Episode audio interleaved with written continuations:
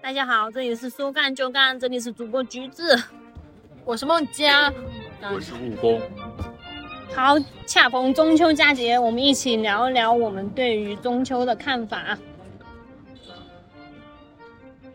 就中秋节嘛，我会想到一首诗：举头望明月，低头思故乡啊。你的故乡在哪里啊？然后我我的故乡我是湖北人，所以我故乡在湖北。但这个城市可能很少有人听说过，哦，叫做黄石。出状元了，那是黄冈。黄石也很厉害。黄石可能很多大家知道，就黄美国黄石公园，但是我们是就是 出牛仔。对，出牛仔，出牛马。嗯。大概就是这样子了，然后关于故乡，我想说，今天可能想谈的就是，因为我今天听务工讲他的外婆，我也所以我也很想讲一下我的外婆，因为就是突然会会想他。你外婆多大年纪了？我已经走了。严肃一点。这个我亲手做的。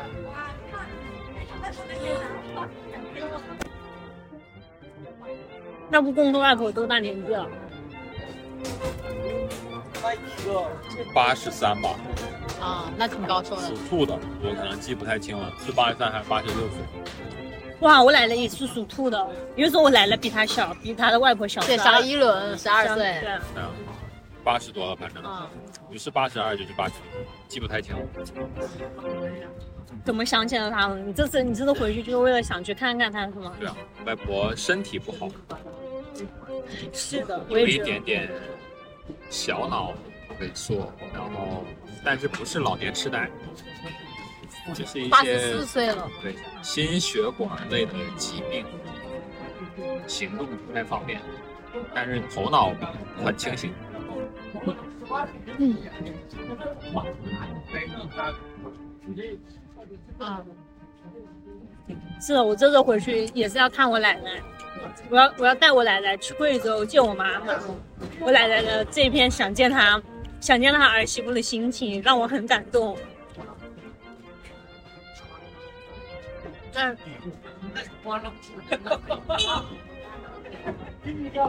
讲讲一些外婆风光的事情，对，讲一下奶奶风光的事情。你先。你你是讲奶奶还是讲外婆？年轻的时候打过鬼子。没有见过我外婆，我外婆没有见过啊。嗯，就是我的外公外婆都去世了很早。那你出生之前吗？还是说？我外婆在我出生之前就走了。我外公是我在我可能几岁的时候，然后也走了。所以其实你对他们是没有什么印象的。对，所以说我对于。我对于我妈的那边老家也没什么印象，我只记得我小的时候，就是我外公走的时候，然后我回去了，我回去了那个那个地方。那所以说，就是你爷爷已经走了，但是只剩你奶奶现在。对啊，因为我觉得你跟老人家相处，就是就是一个倒计时，其实你完全可以算得到你能够跟他见面多少次。就我每次想到这个，我就觉得我就觉得很想哭，所以说我就觉得不管怎么样，还是要回去。多回去看看他，嗯，是，其实我我这次回家就国庆蛋烧的票，回去也是见我奶奶和我爷爷，然后我的外公是去年的时候走了，然后我外婆，就就是我我今天特别想念外婆，因为我外婆走是最早的，然后就是现在还是，但是我我有我很多时候我都会。想到就是他还没有走，就是我总觉得他没有走，但是我就是我会想到他，但是然后我就会想到哦他已经走了，是因为你你你会他在你生命中留下了一些什么点，就是你会觉得他一直没有走吗？因为我外婆是身体特别好的那种，那个，所以我我觉得他应该是能活到很大年纪的，但是。就是我的，像我奶奶，她是身，就是她是比较身体比较差一点的。但我外婆她是那种胖胖的，她到处跑。嗯，我记得印象很深刻的是，就是他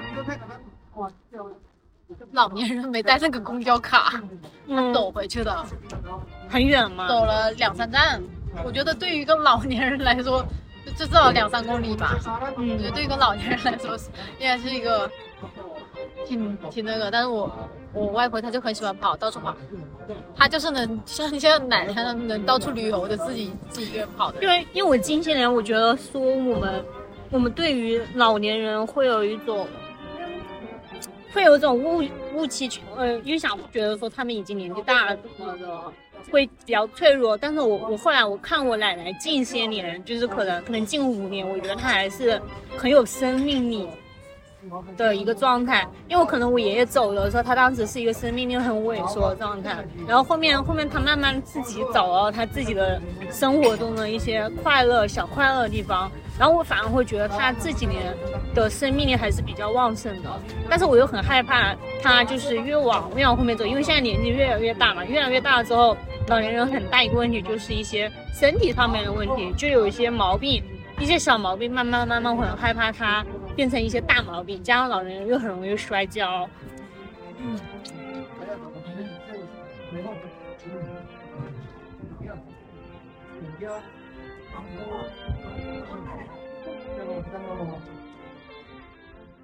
那你呢？你讲讲你的外婆。我外婆跟我奶奶还有一些同龄的老太太不太一样。我外婆是半个知识分子，读过初中，嗯，那放在以前都是一些小就是对，单所位。属于那种笔杆子比较好，写字也比较好。然后，但是以前嘛，男男人的地位要稍微强一点，所以在家里，外婆很精明，但是不善言辞，退居二线，主要是管理一些账啊什么之类的。哇，那你家产挺大的。嗯然后外公就是一个喜欢吃肥肉，啊，然后比较小气的人。反跟外婆比，外公缺点比较多。然后外婆属于那种比较隐忍，就是有什么事情会自己嘴嘴里起泡那种，但是她不会说。天哪！你外公还在吗？外公不在，因为外公喜欢喝酒，喜欢吃肉，然后身体不是特别好，有糖尿病，后面就去世了。嗯外婆就是比较比较健康，你从小到大是你就你小时候是你外婆带带你了吗？不是我很少去外婆家里，因为她自己的孙子舅舅离婚了，然后把他的儿子放在嗯爷爷奶奶家里，所以他的自己的亲孙子是跟他长大的。哦，其实你是外孙儿。对，我是外甥，所以我们比较少去外婆家，因为他们要照顾那个自己的孙子，占用的那个精力啊、财力啊会比较大。怎么都提到钱啊，这个人。对啊，真的，嗯，我们去以前外公也不是特别的，友好。不是友好吧，就是那种不是特别的反映出来说，嗯，隔代亲的那种感觉，因为他自己的隔代亲就在眼前。嗯，我为我为什么特别喜欢我外婆呢？是因为她就是就是对我很亲，哦，嗯很亲切。因为我的外婆她也是有自己的孙子，嗯，但是但是我发现我外婆会更喜欢女孩子，嗯，就她她是把我姐姐带大的，也不是把我姐姐带大，就是带我姐姐那种。但是虽然他有时候带歪了，就是然后有一次把我姐带就是弄不见了，然后我姐自己回来了。就是我觉得他对他对我很好，而且对女生就是没有，就是包括我的爷爷啊、我的奶奶啊或者我的外公，他其实其实我都能看出来他们是有重男轻女的。但是我的外婆，我我觉得她是就是是真心喜爱，对就是没有就是重男轻女这一点。嗯，我爷爷奶奶，其实很明显。我爷爷就我爷爷在的时候就很明显，就很偏爱我。但是我我觉得我奶奶就是一直想要端水，端水大师，对。但是主要是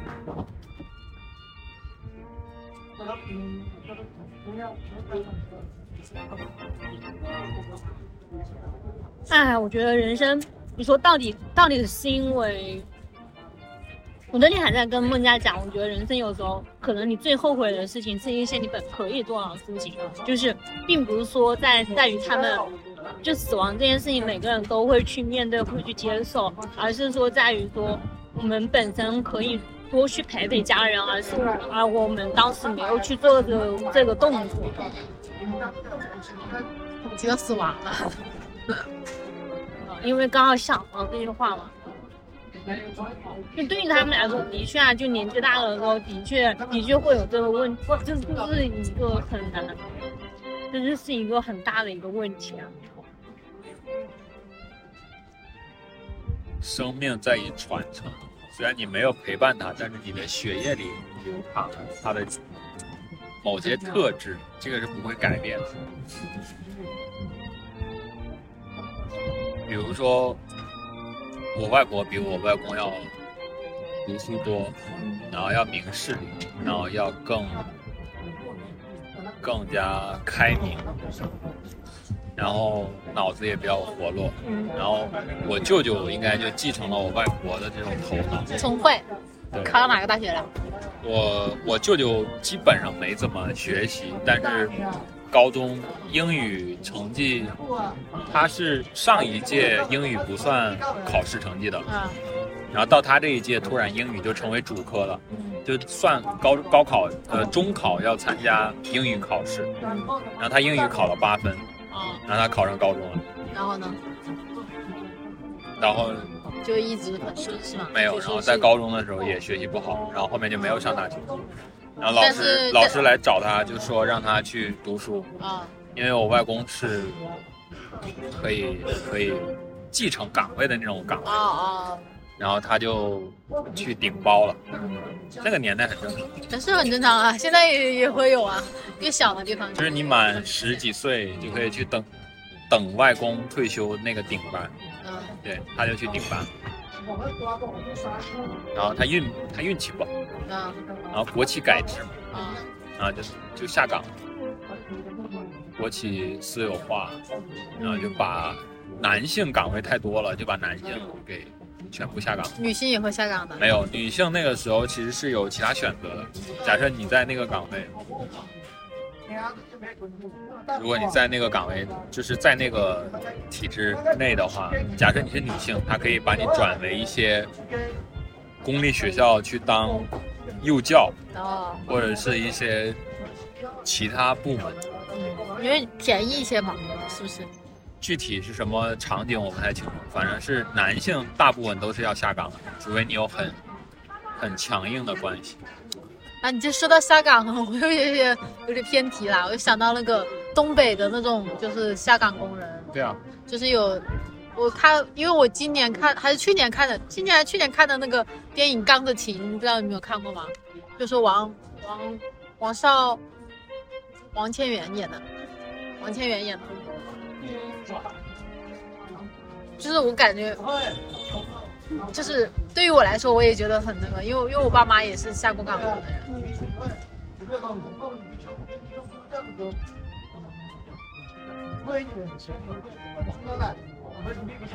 说一个下岗，我突然想起我们家没有一个人在这种体制内上班。不是体制内，就是所以全部都是当老板。对，在这种企业里面上班，就是这一辈就是从爷爷那边就开始自己做自己做事情，到了我爸我妈这自己做事情。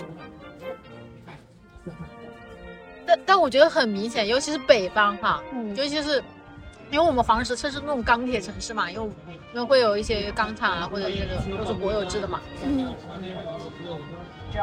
因为东北也是这样子，就是他们那边的，就是就是就是我接触的东北人也是感觉会是那种，就是北方人做事就可能会不知道有有那种这怎么形容啊？就是他们不太瞧得上那些小事儿。要要要去工作的话，也是就是大的那种国企啊或者什么会好一些。北方一般都是一定要进体测嘛。嗯，而且也确也确实，像那个时候什么石油啊，还有什么之类的啊，这种就是。在影我的车是啊，我。三桶油，就是确实是资源丰富，然后你你你那个东西就是你。每天骂骂咧咧照常上班。嗯，啊，我觉得这这有点哎，就聊外婆吧，哎，还是聊外婆吧。我觉得我的外婆就是我真的会很喜欢她，因为她的性格真的很好，就是就是她不会像我奶奶那样，但我也很喜欢我奶奶，也很爱我奶奶，但我奶奶是跟我外婆是完全不一样的。你就如果是对照组的话，我奶奶的性格就像武则天，她就是我一定要你做什么，就是你要听我的话，就是如果你不听我的话，我就会很生气。就是他做事就是比较控制欲比较强，嗯，比如我有时候打电话，他就会我刚接到电话，他立马在旁边问我，他说谁谁给你打电话？嗯，你就觉得就他和他非要知道这是谁给你在打电话。那你外婆呢？我外婆她就是像小孩儿一样，嗯，她喜欢到处乱跑，她喜欢买保健品，当然哦她自己的退休工资就让她自己花，就是然后嗯，就他到处跑，他他自己有那种老年有那种公交证嘛，他就在市中心到处跑，然后自己去超市买菜呀、然后去、听讲座啊，然后或者去干嘛，就是就是不需要管他，他自己就可以把生活过得很好。然后他有时候就会找找我去去他，我就给他包饺子，然后他跟我一起，嗯，就是跟他相处就没有长辈的那种威严，跟他会很会很舒服。你妈妈也这样吗？我妈妈其实是像我外婆的，但是我妈又有一点土象星座的那种，因为我妈我算下来，其实我妈应该是一个摩羯座，呃，对，就是就是我我，而且我帮我妈还算了一下盘，我想我想算一下她是没有，那她其实盘里面像金牛啊或者摩羯啊，她就比较重，她其实。我一想，就是我，我其实我的性格会像我妈，都比较倔的那种。第一个比较倔，第二个是比较闷，你闷吗？我我很评价一下，我很闷的。其实我是比较闷的那种性格，看出来了，操，是个艺人嗯，什么艺人呢？什么艺人？爱人，啊，I 人，对，哦搞混了。是啊，你两个都是两只小蝴蝶啊，但不一样。小蝴蝶小蝴蝶也是不一样的。我是腹黑的，那个理解是白月光，你也是光明的，对，没有，但但是我最近有看那个 MBTI，又跑题了，有没有人给他拉回来啊？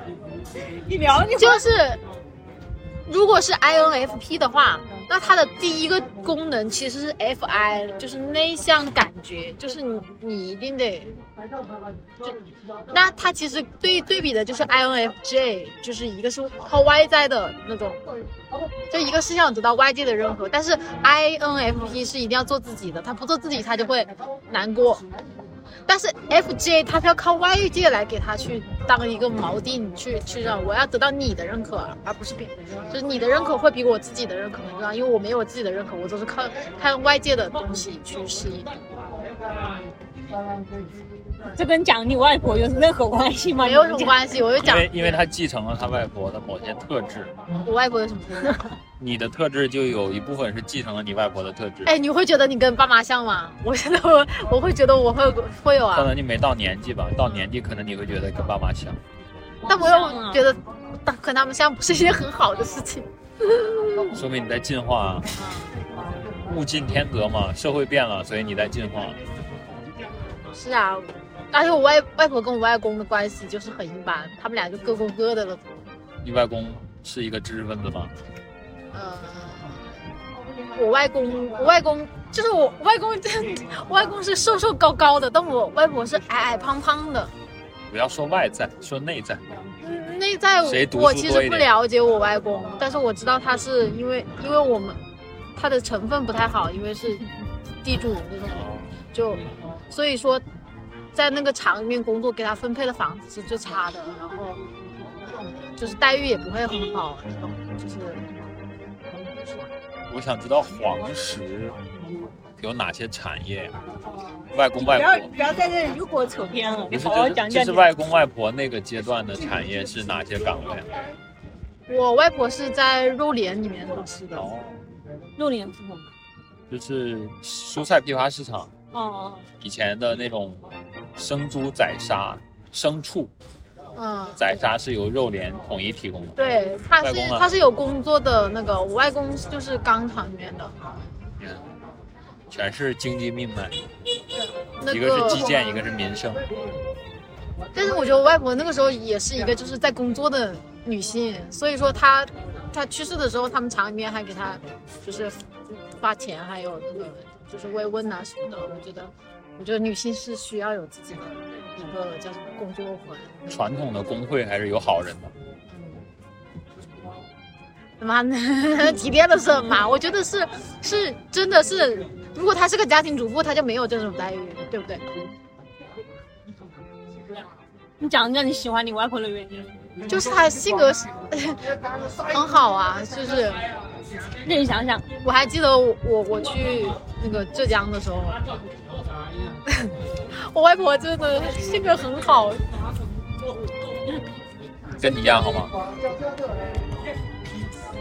她比我性格好多了。我妈也喜欢我外婆，你想想，这种因为外地人很喜欢啊，是因为就是你没发现，就是他会很顺着别人的意。着我的意嘛。嗯，我觉得他不是哎，他不是一个这样的人的。我外婆应该不是那种讨好型人格，他反而很自我哎。我们叫他不要买保健品，他非要买，但是我理解他，因为老他他买她买保健品，买了个牙膏，买了个牙刷，两百块钱一支，然后买那种什么貔貅啊，买那种灵芝孢子粉呐、灵芝孢子胶囊啊，还有一些七的八的，就是。后来我理解，就是老年人真的需要关怀。第二个是他真的怕死，虽然有点浅显啊，但是我觉得如果我们就是你可能会说，呃，钱你自己不舍不得吃，舍不得穿，但是你要去买这些东西。那你要说这个，我要说一个比较感动的事情。嗯，我读书的时候，我外婆碰到有人来推销那种蚕丝被，嗯，她买了三床，给了你一床。对，因为她有三个外孙，天哪，这不感动死了！对啊一一床被子被人要了九百还是七百，一共买了三床，因为我姨有两个儿子，然后我们家就一个儿子，然后他自己有一个孙子，孙子就不用说了，就是是他养大的，所以被子这种就不就不至于给他了。挺好重。男轻女啊。你妹妹为什么没有呢？妹妹哭了，他是男孩你得。我觉得主要是因为他用不到吧，因为他年纪小嘛，那个时候他在家，然后北方北方很神奇的是，隔一段时间就会有一种民间推销大法，这是我读初中还是高中的时候，有一段时间民间流传，就是说，呃，姑姑要给侄子买陶罐，说是什么驱灾辟邪的，我不懂为什么他们所以都会你姑给你买了吗？买了，而且是特意送过来的，就说所有人民间都在说这个事情，所以他们就一定要买，就就有点像大家说的那种正月理发防旧那种感觉是一样的，就民间很信这个东西，而且不知道是怎怎么扩散出来的。然后那段时间超市里的罐头卖的特别好，嗯，就桃罐头，黄桃罐头。然后每个姑姑都去给侄子去买，应该叫侄子吧？最早的营销手段，对 每个女友都得有一支迪奥九九九。对，就是就是活跃在活跃在民间的这种这种推销真的很好用，而且他推销的产品又不是很贵，那大家都能买得起，那大家就会疯狂的去买，然后去送。讲讲感人的事情好吧？你的你的蚕丝被我觉得很感很感人的，就是他明明是外甥，都有一场蚕丝被，对，要不我就不给啊，能省一点是一点。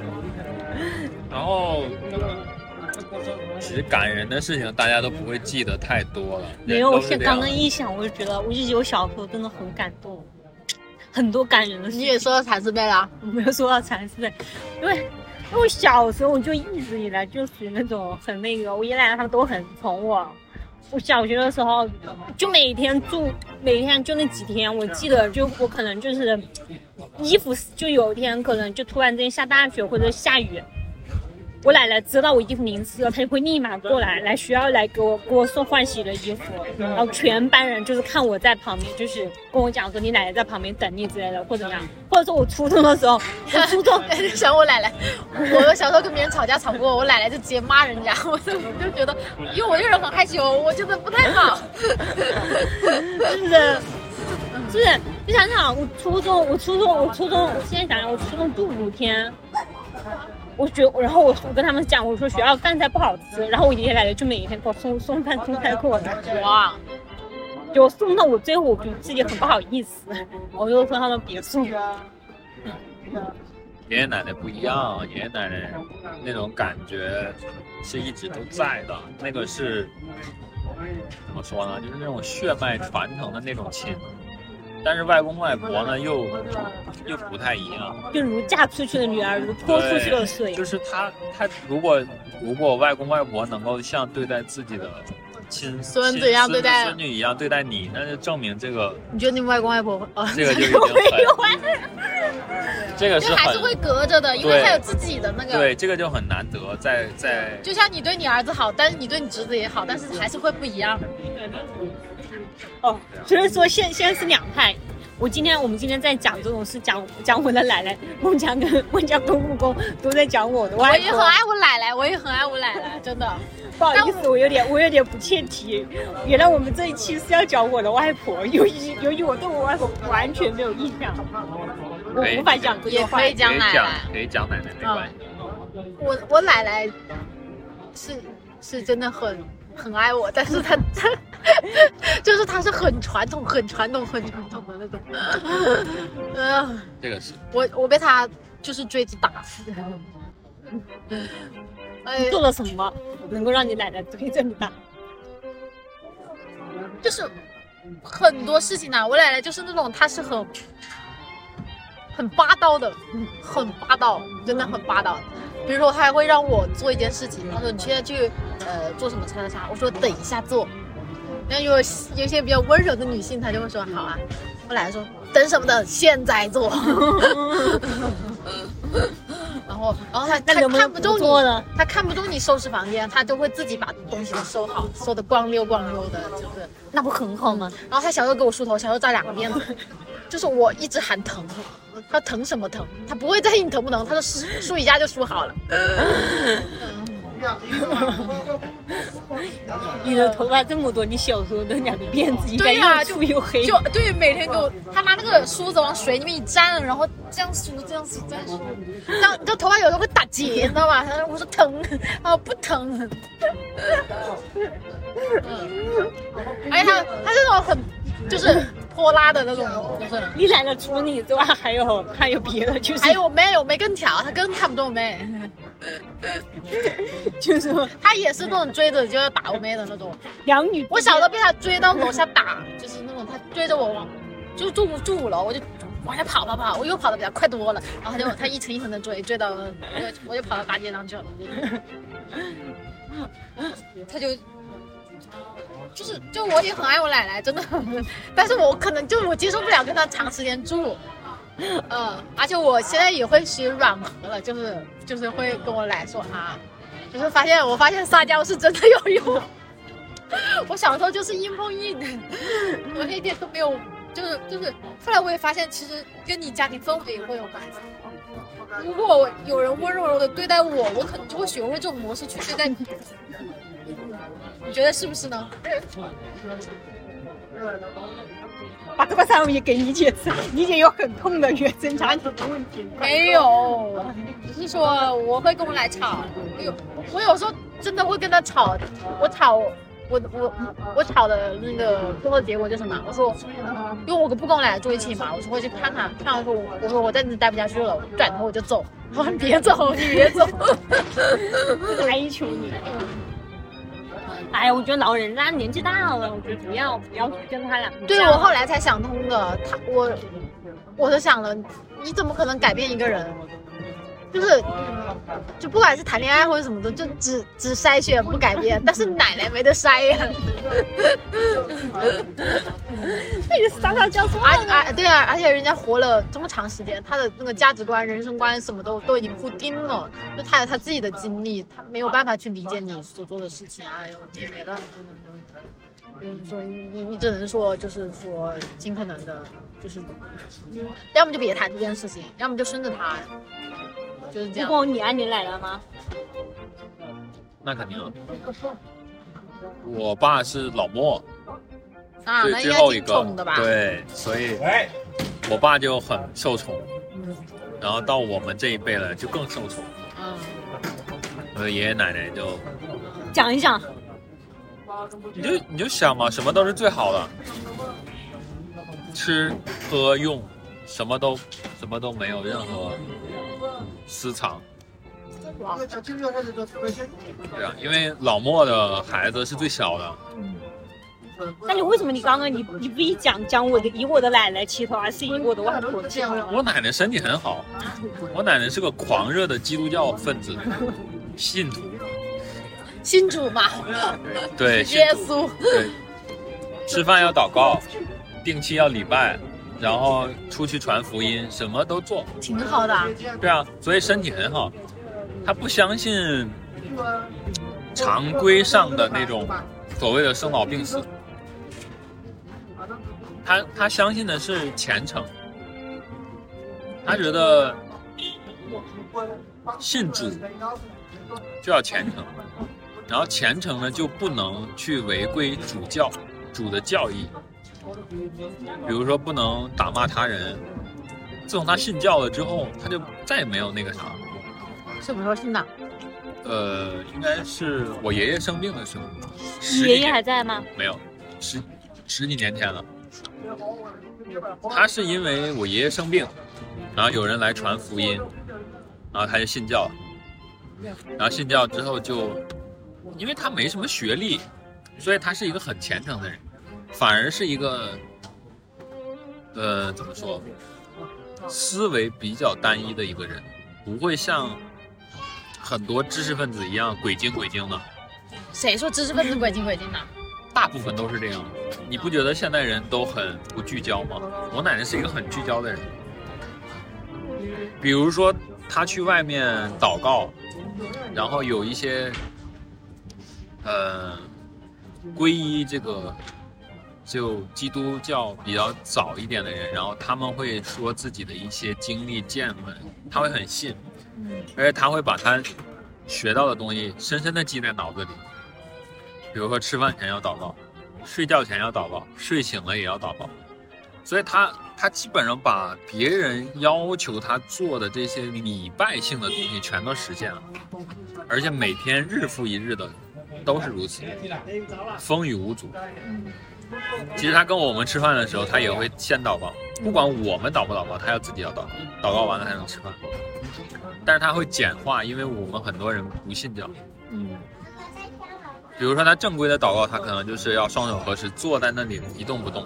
但是他有的时候他就为了迁就家人，他就站着就祷告了，嗯就默念嘛，默念完了之后就开始吃饭。我觉得挺好的。对啊，他是一个很虔诚的，选择所以相信，因为相信所以选择。他真的是一个我见过的里面，因为我家有人信佛，我姨是一个虔诚的佛教徒，但是她的虔诚是被世俗牵绊的。但我奶奶，我感觉她不能说她没有世俗，就是伦理亲情啊那些她都是有的，但是她至少是一个很单纯的，嗯因为她不会想着要攒钱去买米、买面、买油、买盐，什么她都不会去想。他手上的钱足够他用，然后他手上攒的一些钱就负责给家里的一些晚辈啊结婚生孩子啊随个份子啊，仅此而已。他没有什么物质需求，他在每个晚就是儿子女儿家里吃住用，全都不用自己考虑，所以我觉得他现在满脑子里全都是教义，他不识字，但他会去看圣经，他会听别人去讲圣经，然后去记，他就会写那么几个字，他就会记，他记的东西他自己也能看懂。然后有有一段时间，别人传教跟他说要称重，要吃福音粮。福音粮就是说，你这一担米、这一担面嗯要称重，称重完了之后要要每隔一个什么礼拜日的时候要去祷告，然后去祈求，就是天叫什么神或者是就是天天父嘛，去帮你赐予更多的这种叫福音粮嘛，就是说，比如说我一呃一斤一斤米或一斤面，我可能吃了两次，然后后面我再去称的时候，它还能变回来一斤米或一斤面。对于他的认知里边，他是相信这个的，而且他觉得这个事情已经发生过了。对于我们来说，你可能不信，但这并不影响他信。比较纯粹嘛。就是就是你说这个事情可能对于我们的认知来说很荒唐，但是在他这里，他说这个事情就是发生了，而且发生在上周。他会去记录他的本子里面这担米是多是多重，然后这一周吃了多少，这周吃了多少，这周吃多少，然后可能下一周他称又变成原来的重量。你信不信他不在意，他是信的。而且每次我给他打电话也好，跟他视频也好，他都会问我，就是最近太不太平啊，什么之类的。对于他们来说，太不太平就是平安嘛。那你你你在的这个地方有没有什么问题？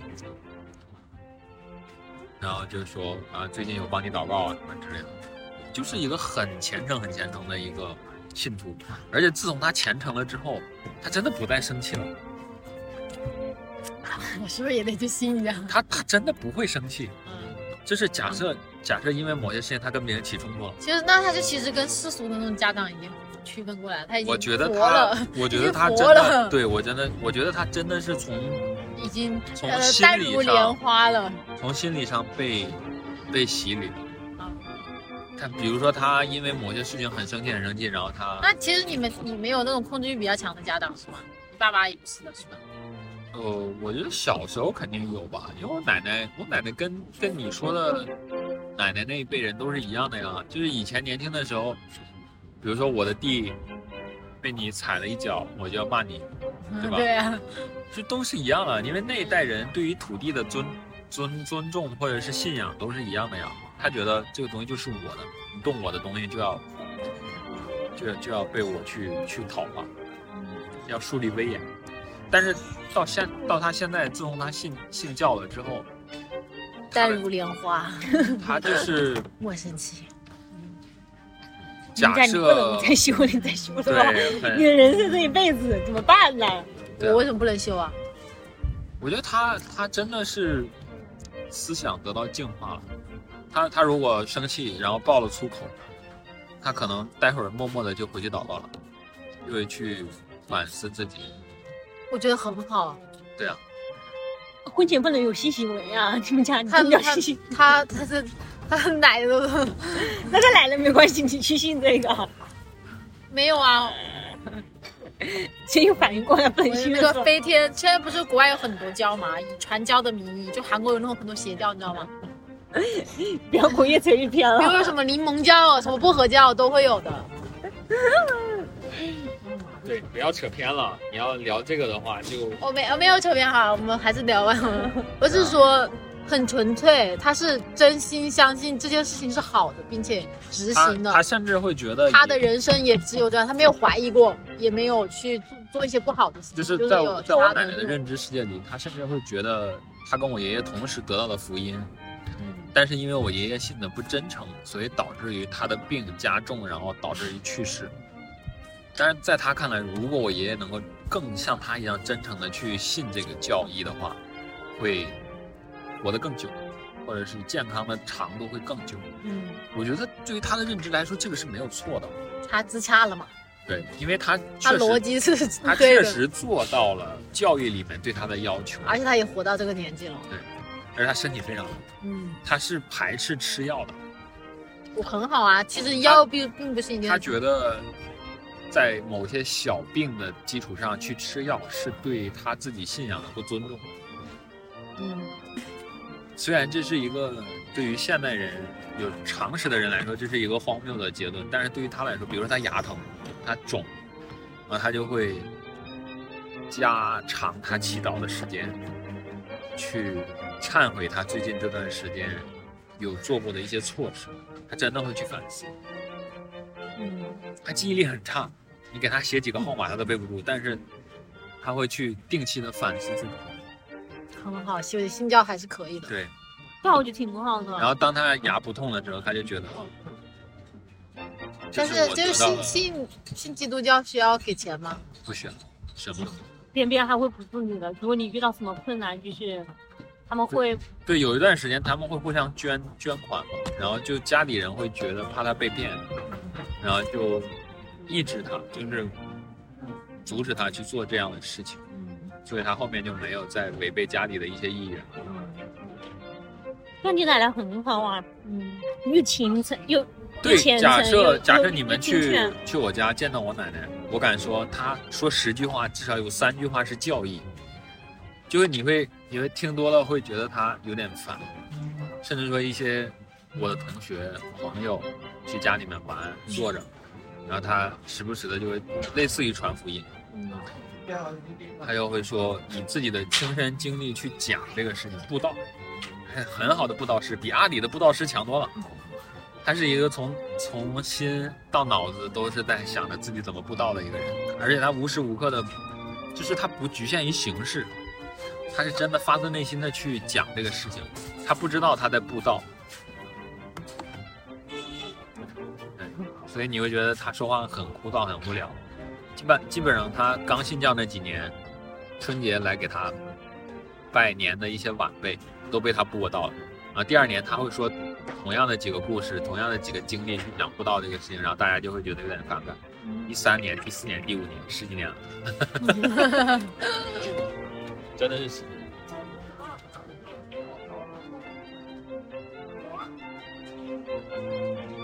老板，老板，老板，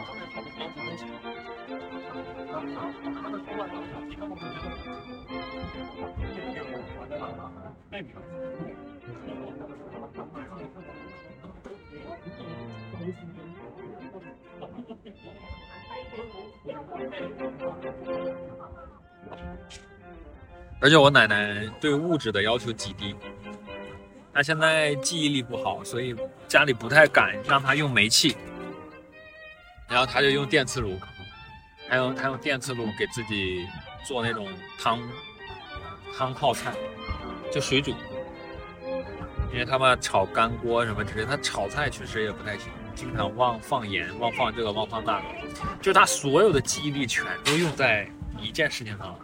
虔诚对祈祷。我觉得是那个，你很难说，就是一个人如果有了信仰的话，对，把自己的人生终身去投入这样的一件事业里，很难用其他人去评价。是的，就他去做礼拜，然后别人给他讲一些经典故事、圣经上的东西，第多少章什么之类的，他听完了之后他都会记下来。但是你告诉他你住在哪儿，给他一个地址，然后你下次问他说，嗯你去谁谁谁家，你知道在哪儿吗？他说不知道，不记得。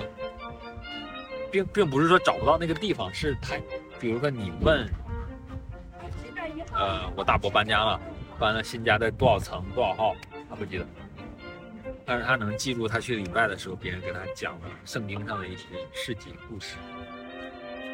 前那你们从你们的外婆或者说奶奶身上学到什么？就是有什么品质会觉得说，你觉得很对你来说很受用？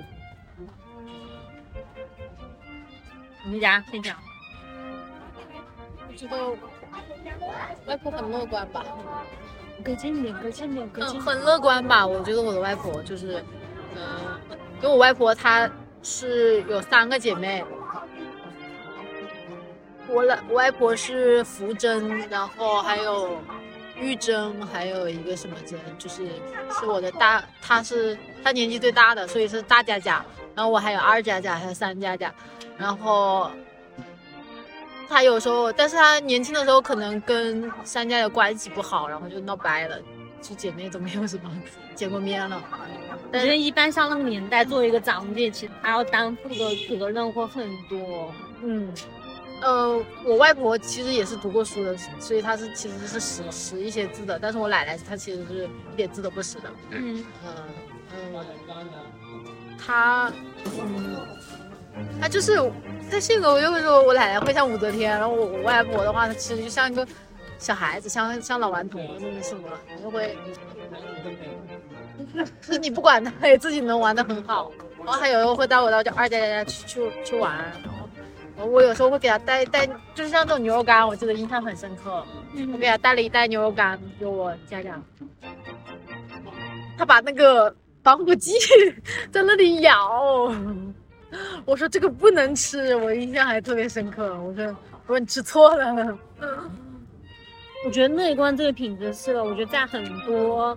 就是我在我奶奶身上也也能够 get 到这个品质一种恰强那。就我小时候并不会觉得乐观是一件很强大的品质，但我越到后面之后，我觉得这个品质真的很强大。对我奶奶，我奶奶我真的没有觉得她，就是她，我觉得她从来没有给我有过压迫和负能量的感觉。当然，但是我想让她，我就是觉得，哎，她很开心，她很快乐。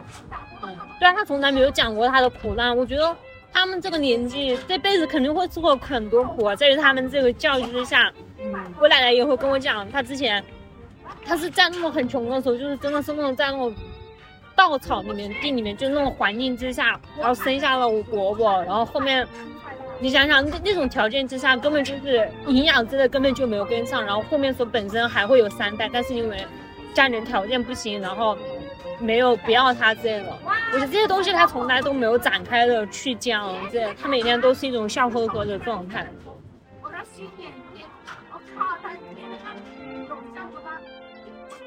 是，对啊，我觉得每个可能他们这个年纪，每个人都是，我觉得都是一个一种血泪史。所以，我前段时间有段时间看那个杨本芬的那个他的三部曲，我从他，我从那三部三本书里面，其实会很多看到我奶奶他们那一代的影子。他那一代他是怎样子从，因为对他们来说，他们可能十五六岁就已经就是跟别人介绍这种三，然后可能十八岁就跟我爷爷。我觉得就是我从来都不会了，从来都不了解他们之前的事情。对啊，从来都不了，对啊都不了解，他们也不会去讲。就是认识他的时候，他已经多大了？那 认识他五六十了。他认识他的时候，他就已经是这种和蔼可亲的形象了。认识他的时候，他已经被磨去了所有的棱角，就变成一个为家庭在服务的人。这一点北方可能不太一样，是吗？就我们那里冬天冷的时候，可能就是北方人话痨嘛，嗯，包括东北也好，然后给你唠他以前的事情。对，就是我真的没有听我家讲以前的事情。可能就是因为北方冬天有几个月是农闲，嗯，因为叫冻土嘛，嗯，就土会真的冻上。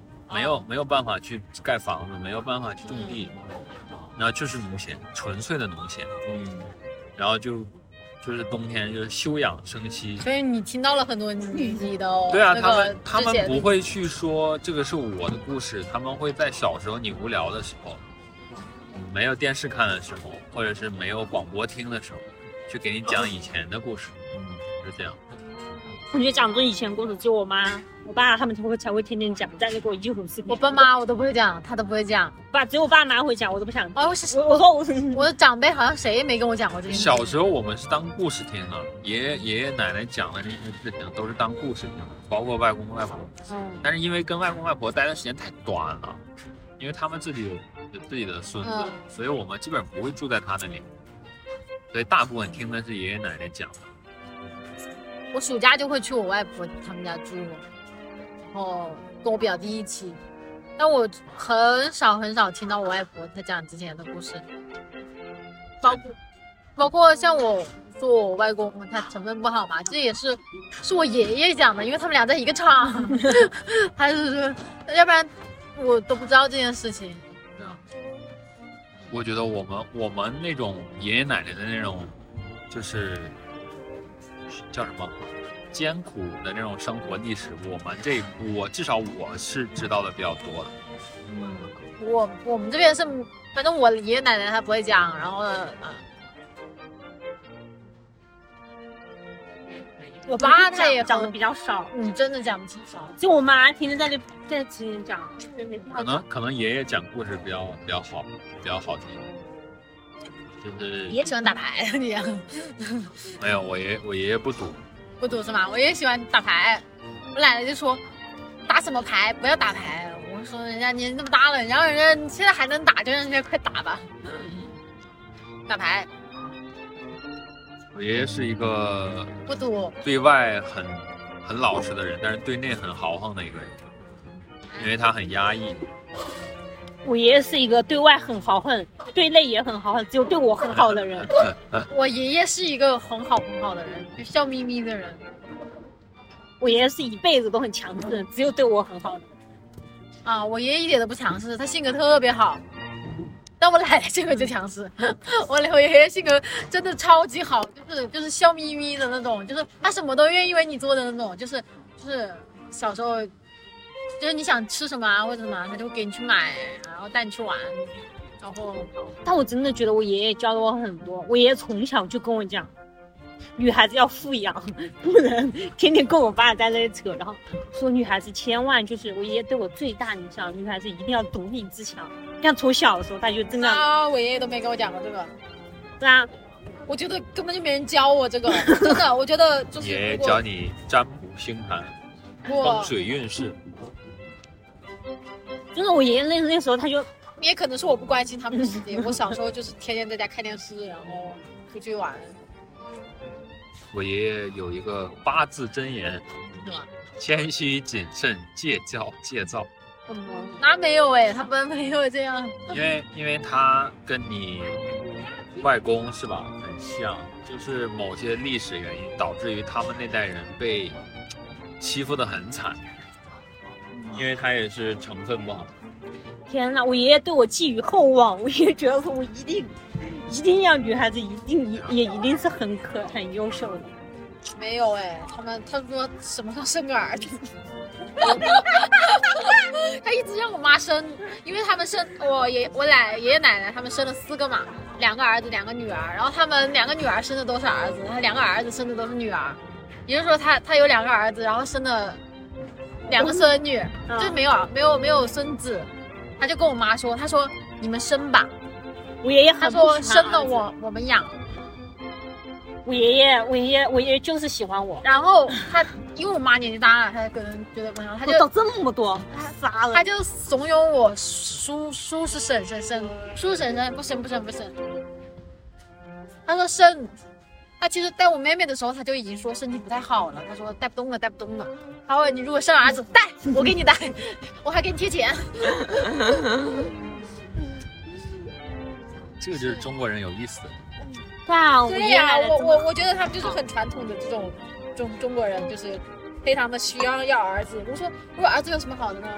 他说我们李家不能没有后啊。我说你们李家是什么？你看我爷爷奶奶从来没有这个想法，我爷爷奶奶说靠我，靠我就完全可以帮我们家发扬光大所。以所以你爷爷确实没有后了吗？没有男男。是没啊，我们家是没孙子啊，这个很重要吗？对于对于老一辈人很重要，非常重要，有可能是他一辈子的短板。就是你会，你介意一个事情，不是因为你本身介意一个事情而介意它是，外界给你的。对，是因为你同龄的人或者是同辈分的人的认知观念导致的，你会介意这个事。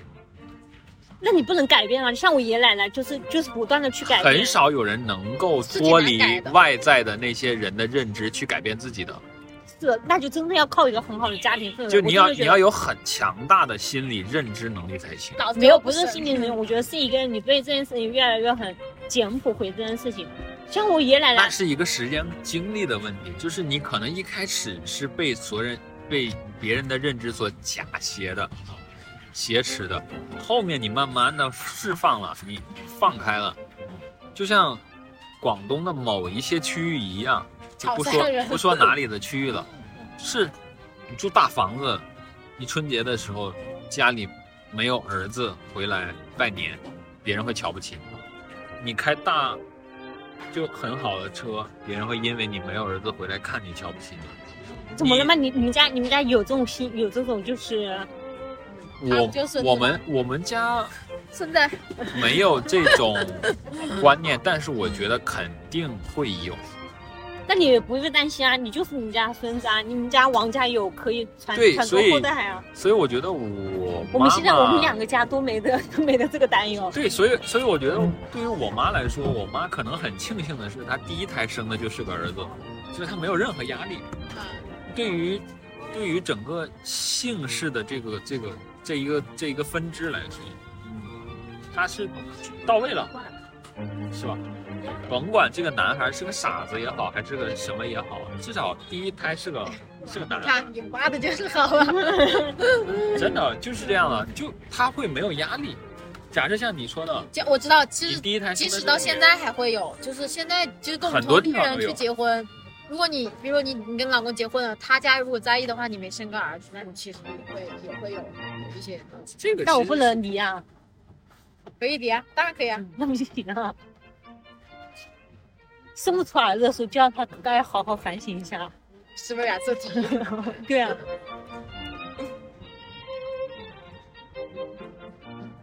反正他们就是很传统的、很传统的中国父母，对啊就，是很传统的，因为就是你想重男轻女。但是他，但是他也不是对你不好，还是对我很好。他最后他本来说那个那个项圈就是给儿子的，没有了，最后就给我了。我没有儿子，真的就给了我们宁姐。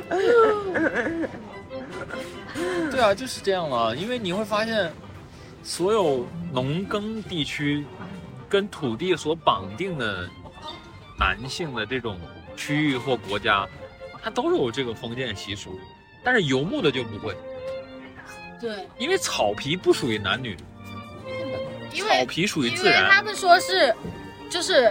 农耕的时候有会有那种械斗，如果你是男性的话，你是生产力，而且那个孩子你养到十十几岁就可以当劳动力了。对啊，但现在你要付出的东西很多，是啊，然后如果你是女孩，她其实是会拖拖拖影响你的战斗力的。对啊，所以所以就是对于这些东西，我觉得都是一些怎么说历史或者地理上的一些因素导致的，也没有必要一定去深挖这个东西，对，改变不了，就是客观。一点就好了。那我对他也不是挺好的嘛，对啊我回去就跟他，你会发现，不要扯偏了。哎我回去给我爷爷奶奶奶买点什么讲了这种宗教宗教词。哎，我回去给我爷爷奶奶买点什么，他会开开心一点的。买点水果吧，买点便宜的东西。她真牙都咬不动，之前买了一箱橙子，都烂了，风干了。买点黄桃罐头啊，真的，就那个那个那个橙子打开一点水分都没有了。买黄桃罐头啊，他不建议你给他买什么，主要是你买了就行了。让你买点黄桃罐头。在路边照样是，这是我是你给我买的。对啊，就是你可以给他买一些那种穿戴的东西，能够让他出去对啊，买点。金银啊，买点金银首饰，真的我觉得还挺对啊有用的。我上次我上次给我奶奶嗯嗯买了个镯子，我奶奶嘴上说怎么怎么样，但是我看她天天都还是戴着的，只要外出一定必带。嗯，一定就是很兴高采烈。我说我要回去接她，她保证现在已经把包裹已经打包好了。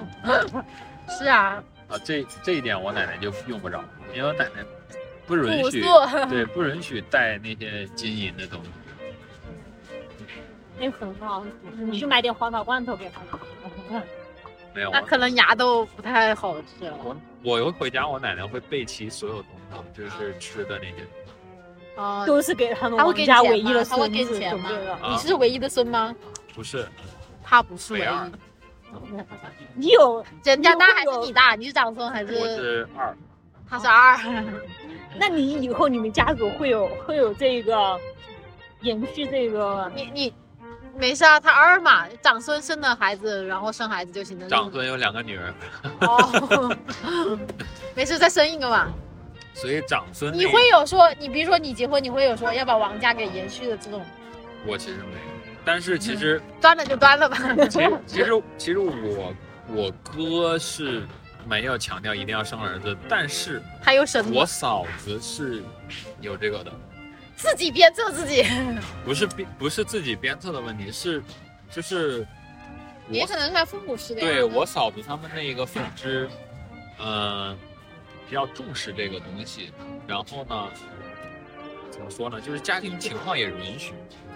就比如说你生两个、生三个，甚至只要你愿意生，生个足球队，他他们那边是可以，就是帮你，比如说你说你经济有困难，别人就帮你去出钱、出力、出什么的，只要你愿意生就行。所以他们那一阵儿是很重视这个东西，但是反倒我哥是不太重视。我觉得就让你让你哥多反映反映，本人生了两胎女孩子，就是你对，所以所以我在，想，是不是掌声民族要宠的。对，所以所以我在想，我哥肯定是不太想再生了，但是我我不确定我嫂子他们会不会还想再再生一胎。算了算了，我来结尾吧。我们中秋佳节，祝福一下我们你家里的爷爷奶奶、外公外婆身体健康。我觉得身体健康真的是一个最大的祝福。是的，我真的希望他们就是能身体健康。好香啊！是啊，好的，本期节目就到这里啦，下期再见。下期再见吧。